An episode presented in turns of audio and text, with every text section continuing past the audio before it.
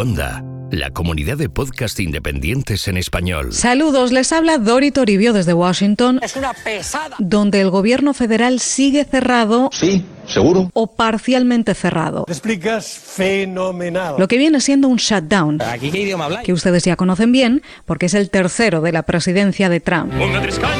Pero este está batiendo todos los récords. Toma, toma. Después de más de tres semanas, es ya el cierre de gobierno más largo en la historia de Estados Unidos. Una fiesta de la leche, vamos. Todo por el muro. ¿Otra vez? Y todo en la semana número 103 de Donald Trump en la Casa Blanca.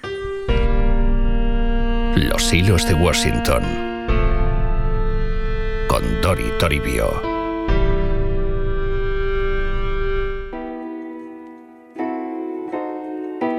El cierre de gobierno empezó el 22 de diciembre de 2018, cuando republicanos y demócratas no consiguieron llegar a un acuerdo presupuestario. Y fue por la presión del presidente y de muchos conservadores para incluir 5.700 millones de dólares destinados a construir su muro en la frontera con México. Y desde entonces, con las navidades de por medio, no ha habido ni un solo avance, más bien todo lo contrario. Good morning, Peter. It's the kind of history no president or Congress should want to make, but here we are. There is one Así arrancaba el Today Show el sábado 12 de enero de 2019, cuando el shutdown cumplió 22 días, superando así el que había sido el cierre de gobierno más largo hasta ahora, en 1995, durante la presidencia de Bill Clinton. Y las consecuencias entran ya en territorio serio. Cuanto más largo, peor. Yeah, I mean, look, we're in a shutdown right now. Technically, of course, Monday, the start of the work week, we'd probably feel the, the uh, impact a little bit more. But right now, we can tell you a couple of the immediate things here. One, look, military Un shutdown o cierre de gobierno parcial básicamente significa que todos los servicios no esenciales del gobierno se paralizan y los empleados no van a trabajar o no cobran o las dos cosas. Esto afecta a casi un millón de trabajadores del gobierno, mientras las funciones esenciales se mantienen, como las operaciones militares, la sanidad o gran parte de lo asociado a la presidencia. TSA employees and air traffic controllers who are working during the government shutdown. They woke up to pay stubs like this, showing zero dollars. Pero cuanto más dura, mayores son las consecuencias. Hay aeropuertos con retrasos por falta de personal. Los controladores aéreos han decidido demandar por tener que trabajar sin cobrar. La Asociación de Agentes del FBI ha advertido del impacto en la seguridad del país y el presidente de la Reserva Federal ha advertido del impacto en la economía. Se calcula que podría llegar a ser unos 1.200 millones de dólares cada semana y van más de tres. There will be no deal without a wall. There will be no deal without the priorities the president has put on the table. Y en estas estamos ahora. La administración Trump asegura que si no hay muro, no hay acuerdo, como advierte el vicepresidente Mike Pence, y que no van a ceder.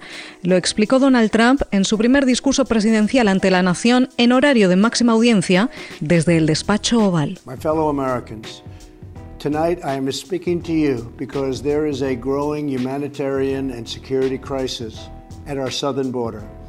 Women and children are the biggest victims, by far, of our broken system. This is the tragic reality of illegal immigration on our southern border. Trump dibujó un escenario de crisis humanitaria y de seguridad nacional en la frontera sur, habló de avalancha de irregulares, de criminalidad rampante y de inmigrantes en cifras astronómicas. Over the years, thousands of Americans have been brutally killed by those who illegally entered our country, and thousands more lives will be lost if we don't act right now. This is a humanitarian crisis, a crisis of the heart and a crisis of the soul. También habló de 90% de drogas ilegales entrando a Estados Unidos por la frontera sur, por ejemplo, y de una única solución a toda esta crisis, según Trump, el muro, que funcionan como en las casas de los políticos ricos, dijo.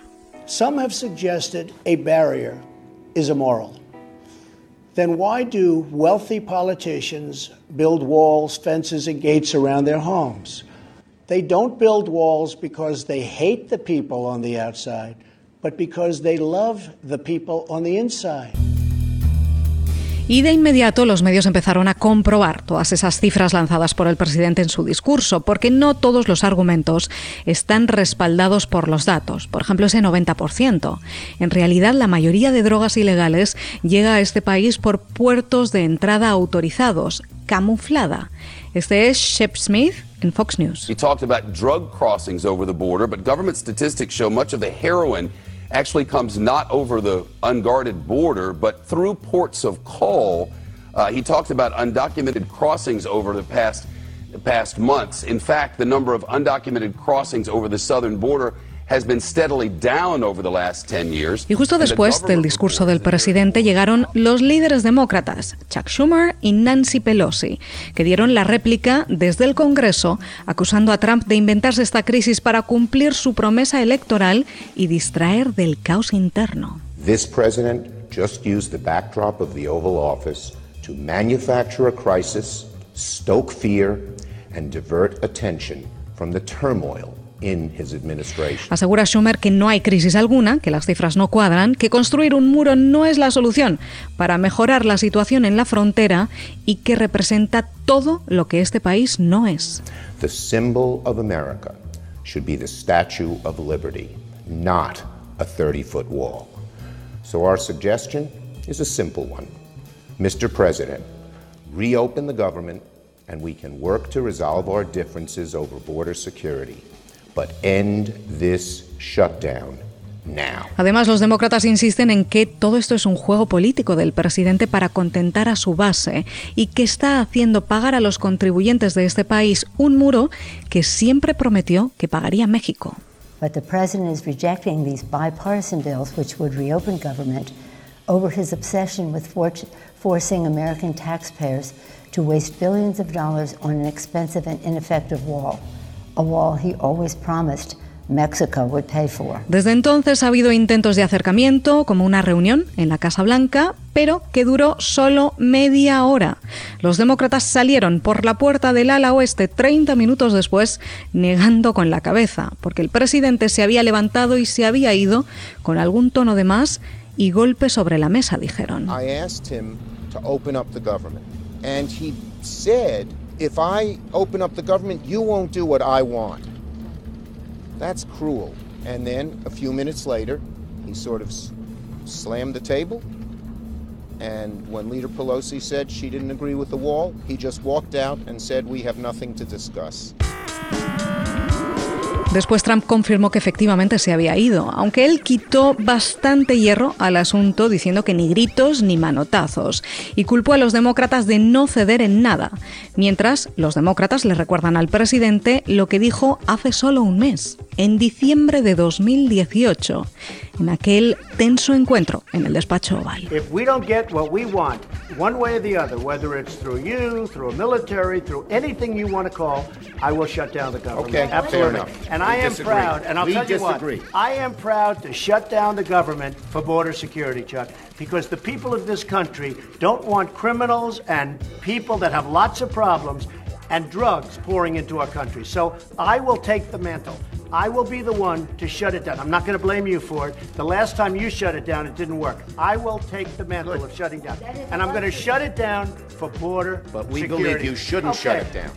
Thank you very much, everybody. Thank you. Dijo que él quería el muro y que si no le daban lo que quería, cerraría el gobierno y asumiría toda la responsabilidad.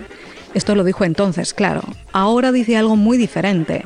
Y esto se debe a que desde este mes de enero los demócratas se han hecho ya con el control de la Cámara de Representantes que ganaron en las elecciones legislativas. La presidenta del Congreso es ahora la demócrata Nancy Pelosi, tercera autoridad del Estado y cargo muy poderoso en esta ciudad. Nancy Pelosi, I extend to you this gavel. An historic moment for Nancy Pelosi amid turmoil in Washington. Two months ago, the American people spoke and demanded a new dawn. They called upon the beauty of our Constitution, the, our system of checks and balances that protects our democracy. Los hilos de Washington. Con Dori Toribio. Y con este nuevo juego de equilibrios en el Congreso, Trump tiene las cosas muy complicadas a partir de ahora para aprobar partes importantes de su agenda. Y este puede ser el último órdago que puede lanzar para conseguir su muro. ¡Órdago a grande! Esa gran promesa que definió su campaña y puede definir su presidencia. Soy la espada en la oscuridad. Soy, el, vigilante del muro. Trump no cede los demócratas no ceden y mientras tanto el gobierno sigue cerrado y la factura es cada vez más grande.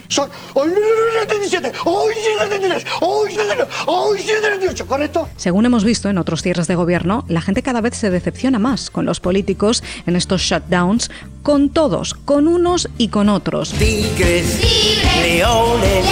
La solución en este momento, en el que estamos grabando este podcast, no parece cerca. ¿Pero qué me estás contando? Y la única solución, sugiere Trump, es declarar una emergencia nacional en la frontera sur. Ojo, ojo, ojo. Un mecanismo que le permitiría disponer del dinero público sin pasar por el Congreso y ordenar la construcción de su muro. Eso está muy listo. Aunque no sería tan fácil, ni tan rápido, ni tan realista pero algo tiene que desbloquear esta situación. Pues muy bien. Y se lo contaremos aquí, en Los Hilos de Washington. Hasta entonces, que pasen ustedes una excelente semana. Puedes escuchar más episodios de Los Hilos de Washington en cuonda.com. Y además encontrarás... Aquí está, ya volvió, el Valle de los Tercos. Hoy te traemos a un emprendedor que logró lo que casi ningún latinoamericano, venderle su startup a una gigante de Silicon Valley. Creo que como startup siempre te estás ahogando. a lo mejor tienes un barquito, una lanchita más grande, pero siempre estás, te estás hundiendo hasta que ya llegas a, a donde tienes que llegar. Es la historia de un triunfo extraordinario en Silicon Valley, una de esas que solo nosotros te podemos contar en primera persona. Somos Fernando Franco y yo, Diego Graglia, y esta es la tercera temporada del podcast de Silicon Valley en español. Descubre nuevos podcasts en cuonda.com, la comunidad de podcast independientes en español.